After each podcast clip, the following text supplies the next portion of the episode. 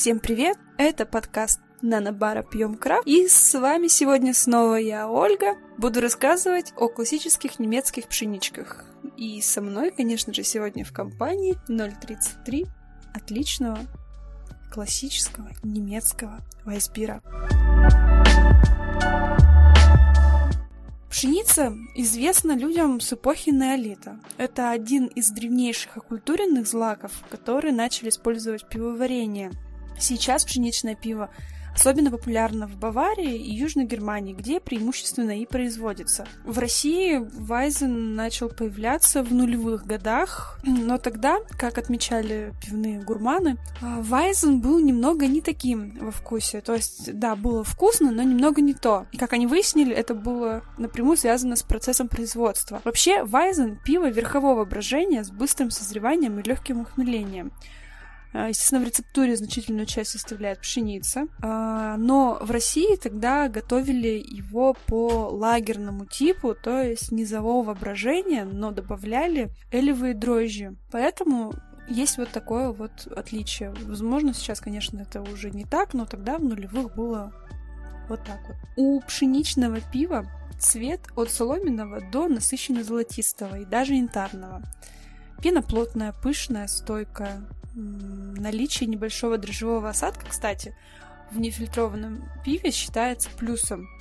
А, существуют сорта фильтрованные, Crystal Weizen, например, от Maisel Weiss его можно встретить. Он абсолютно кристально чистый, но сохраняет все вот эти вот вкусовые пшенички, бананов, то есть все там можно найти, кстати, прикольно, рекомендую его попробовать. Аромат у Вайсбира сложный, но сбалансированный. А, можно ощутить дрожжевые, пряные или фруктовые, пшеничные, цитрусовые ноты.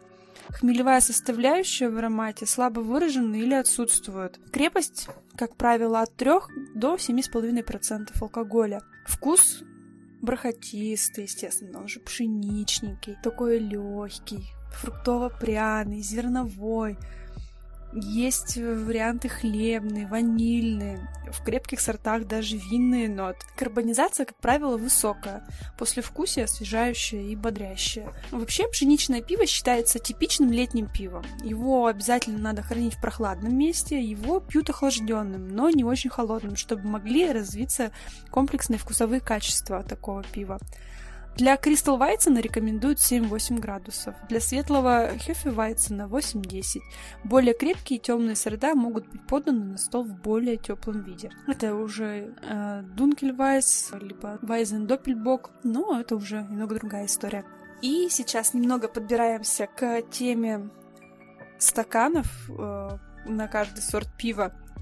Пшеничное пиво традиционно пьют из особых высоких стройных стаканов – Форма стакана так выбрана специально, чтобы пузырьки углекислого газа медленно поднимались по, по, по пиву, и тем самым дольше оставался такой свежий вкус. Стакан имеет массивное тяжелое дно, узкую среднюю часть и широкую сферообразную верхнюю часть. А, естественно, чокаются традиционно дониями стаканов, и не в последнюю очередь они сделаны такими массивными. Непосредственно перед наливанием пшеничного стаканы моют в холодной воде, чтобы держать под контролем сильное развитие пены. Оно очень характерно для пшеничного пива. И есть такой спор о том, особенно в Баварии, как правильно наливать пиво в стакан? Одни предпочитают наклонять стакан и осторожно в него наливать пиво, а другие надевают стакан на бутылку и быстро опрокидывают ее. И вот этот второй способ мне очень любопытен, я даже хочу провести такой эксперимент. Осталось только найти бутылку, стакан у меня уже есть.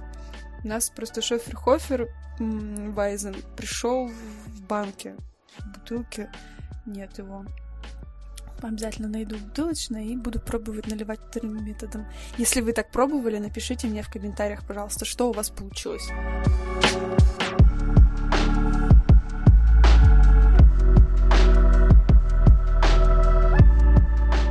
У пшеничного пива э, различают следующие сорта.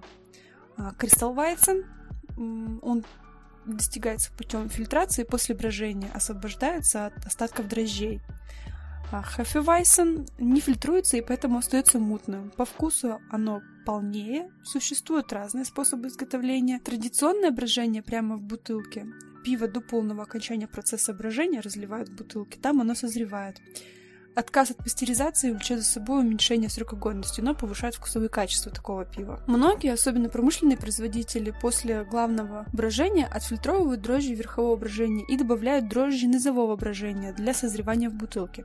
Этим ускоряют, кстати, производственный процесс. А производители, которые из-за экономии производства отказались от добавления, в... от дображивания в бутылке, используют для него большие стальные емкости. Потом пиво стерилизуют и фильтруют и добавляют стерилизованные мутные вещества от брожения снова в пиво, чтобы придать ему вид традиционного приготовления. Ну и, как э, я говорила, битбир, белое пиво, бельгийское пшеничное пиво из Фландрии, о котором я рассказывала в предыдущем подкасте. Цвет пшеничного пива во многом зависит от солода. Он от соломенного до насыщенно золотистого и даже янтарного. Пена у напитка плотная, пышная и стойкая.